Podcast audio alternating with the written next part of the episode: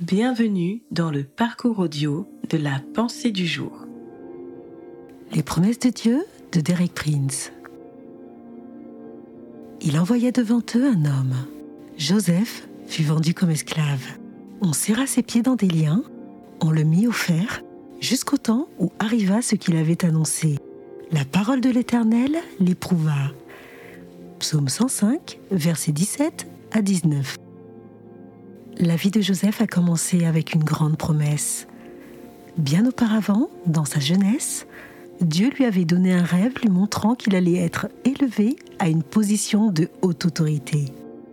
Il régnerait sur ses frères. Même son père et sa mère se prosterneraient devant lui. Que s'est-il passé par la suite? Exactement l'inverse de ce que Dieu avait promis. Ses frères le trahirent, le vendirent comme esclave en Égypte. Et à cause de sa fidélité à son maître égyptien, Joseph finit même en prison. Il était dans des liens, son âme était mise au fer. Comment Joseph a-t-il réagi à cette situation?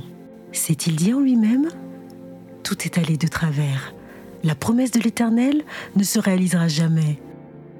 Non, je ne pense pas.